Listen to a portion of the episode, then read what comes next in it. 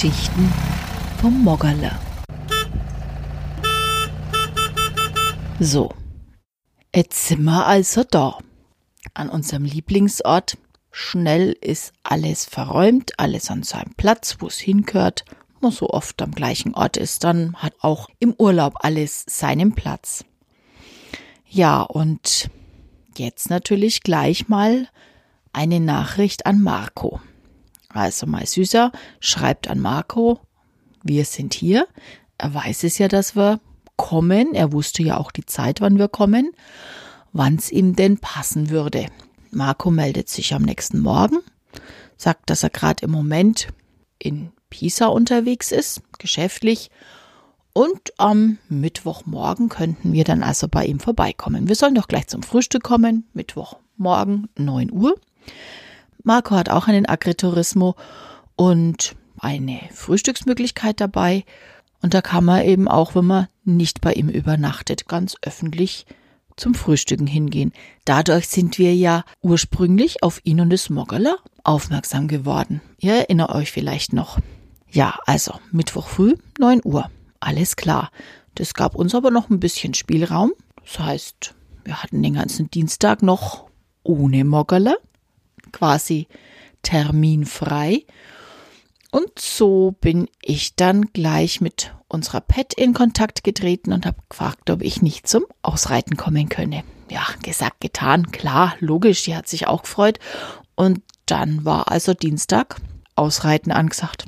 Der Baba hat sich schon mal mental aufs Moggerler vorbereitet, ging noch einmal aufs Fahrrad, bissel durch die Gegend fahren und ich bin dann zur Pet gefahren, zum Lillhof. Da hat schon wieder die nächste Überraschung auf mich gewartet. Klar, sie hat sich riesig gefreut. Sie wusste zwar, dass wir wiederkommen, aber trotzdem hat sie sich gefreut. Und ich war auch darauf eingestellt, dass ich wieder meine Twilight zum Reiten bekomme. Eine graue Dame. Ja, man streitet sich, ist sie 14, ist sie 17 Jahre, so ganz klar sind sich da die Geister nicht.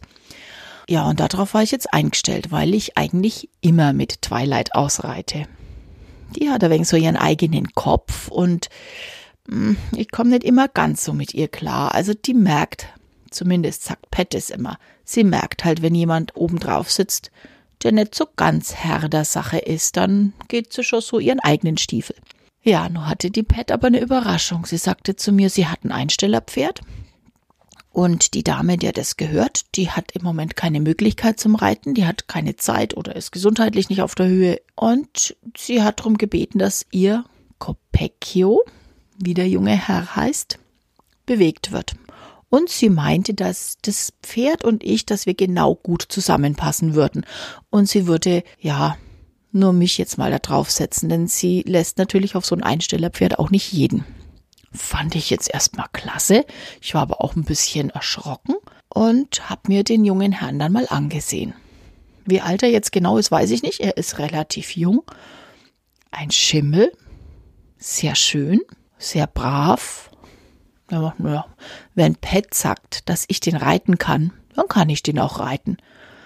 Ich vertraue ihr da. Ich meine, die Dame hat mir ja einige Jahre an Lebenserfahrung voraus, ne? Darf man ja nicht vergessen. Die kennt auch mich sehr gut, die kennt das Pferd sehr gut. Also, rauf auf den Sattel. Und irgendwie bin ich schon recht bequem gesessen auf diesem Copecchio. Ja, und sind wir also los, ab in die Prärie. Er ist zwar relativ oft über seine eigenen Füße gestolpert, aber ich habe mir sagen lassen, das tun diese männlichen Pferde gern mal. Aber ansonsten war das eine wunderschöne Geschichte mit ihm. Der hat gespurt, wie wir in Franken sagen. Also der war richtig aufmerksam, hat jedes Kommando übernommen, das ich ihm gegeben habe und irgendwie waren wir eine Symbiose. Es war ein Traum, ein richtiger Traum, mit dem Kerle auszureiten. Irgendwie habe ich ihn sofort ins Herz geschlossen, was natürlich sofort Unmut bei meiner Tochter hervorrief, äh, die gemeint hat, dass ich der Dani jetzt untreu würde. Ist natürlich Quatsch. Aber ich hab die ja nicht in Italien dabei, die Dani. Insofern war ich mit dem Copecchio recht glücklich. Naja, wie sich herausstellte, sollte der Copecchio für die zwei Wochen mein Begleiter werden. Ich habe ihn dann immer zum Ausreiten bekommen. Und das habe ich schon sehr genossen, muss ich schon sagen. Es Moggerler hat noch ein bisschen Ruhe gehabt. Das hat noch ein wenig geschlafen beim Marco. Bis Mittwoch früh. Ja, und so haben wir uns ein bisschen sportlich betätigt. Mit Radfahren, mit Reiten. Haben den Abend noch schön ausklingen lassen. Ich weiß jetzt auch gar nicht, wo wir zum Essen waren. Ich gehe mal davon aus, bei unserer Lieblingspizzeria und sind dann gut präpariert, wohl vorbereitet und sehr gespannt am Dienstagabend ins Bett gegangen. Denn, wie heißt es so schön, einmal werden wir noch wach. Aber die Geschichte, die erzähle ich euch das nächste Mal. Fortsetzung folgt.